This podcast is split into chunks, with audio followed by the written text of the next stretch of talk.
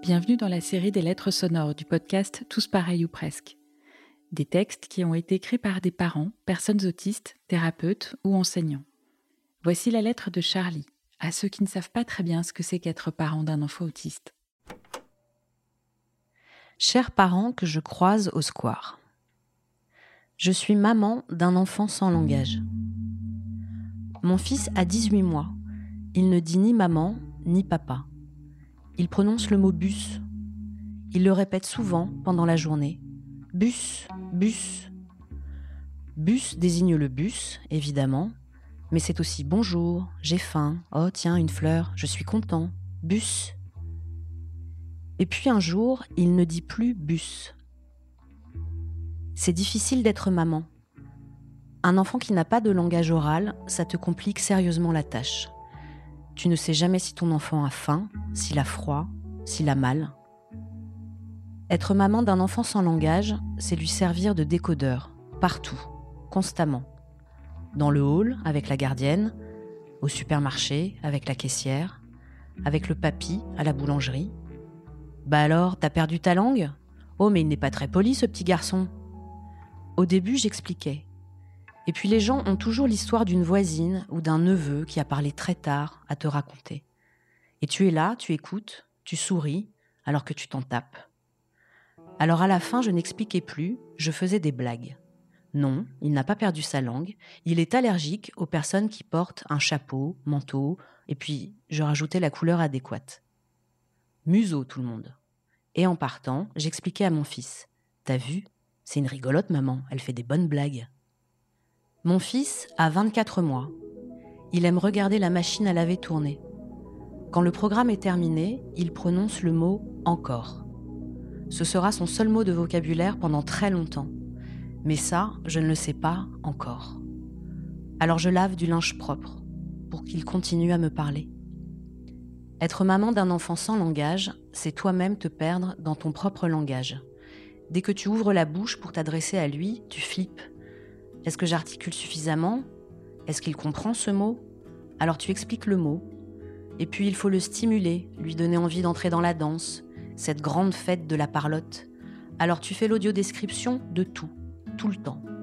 Elle est bonne, cette compote. C'est une compote de pommes. Les pommes, ça pousse sur les pommiers. Pommes.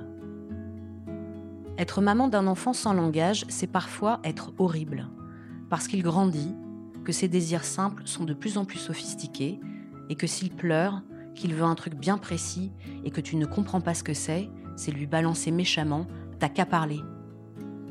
Être maman d'un enfant sans langage, c'est pas être maman. Déjà parce que tu te sens inutile, comment combler des désirs qui n'existent pas, comment satisfaire des besoins silencieux, comment répondre à des questions jamais posées? Comment comprendre un enfant qui ne dit ni oui ni non? Non mais vraiment, au quotidien, imagine, ni oui ni non. Un enfant qui ne parle pas ne parle pas ta langue, c'est un étranger.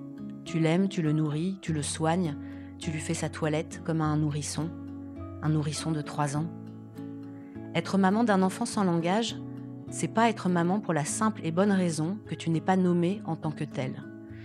J'ai passé des mois à lui dire quotidiennement je suis ta maman. C'est moi ta maman.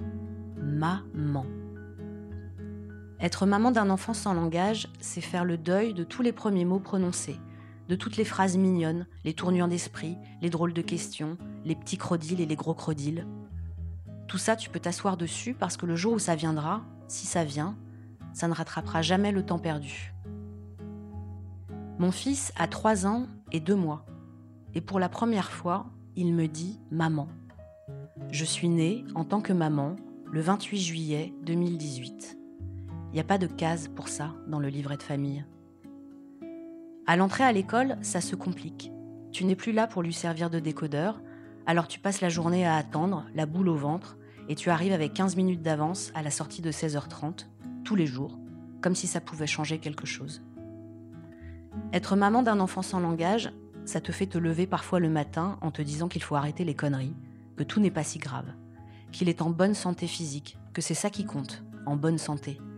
Et puis s'effondre en larmes après l'avoir déposé à l'école parce que tous les enfants parlent entre eux et que lui, Il joue tout seul dans un coin, par terre, à faire tourner un couvercle. Être maman d'un enfant sans langage, c'est une guerre contre le temps et les journées qui raccourcissent. C'est jongler avec le calendrier.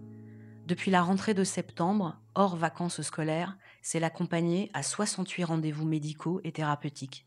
Orthophoniste, psychologue, psychiatre, ORL, psychomotricienne, médecin scolaire, 68. C'est ne plus pouvoir bosser et devoir faire une croix sur tes objectifs professionnels. C'est se demander chaque jour comment payer le loyer. Et avec toutes ces conneries, c'est oublier de racheter des couches et du lait. Je me sens véritablement maman depuis quelques mois seulement, depuis que mon fils, longtemps étranger, communique enfin avec moi, avec le langage des signes que nous avons appris chez l'orthophoniste, et depuis peu avec des mots. Je n'ai pas pleuré la première fois qu'il m'a dit maman. Je me suis retenue très fort, le plus fort du monde. Et un jour, sans prévenir, il m'a énuméré des chiffres il a compté jusqu'à dix dans le désordre. Quand il a prononcé zéro, en tout dernier, j'ai pleuré.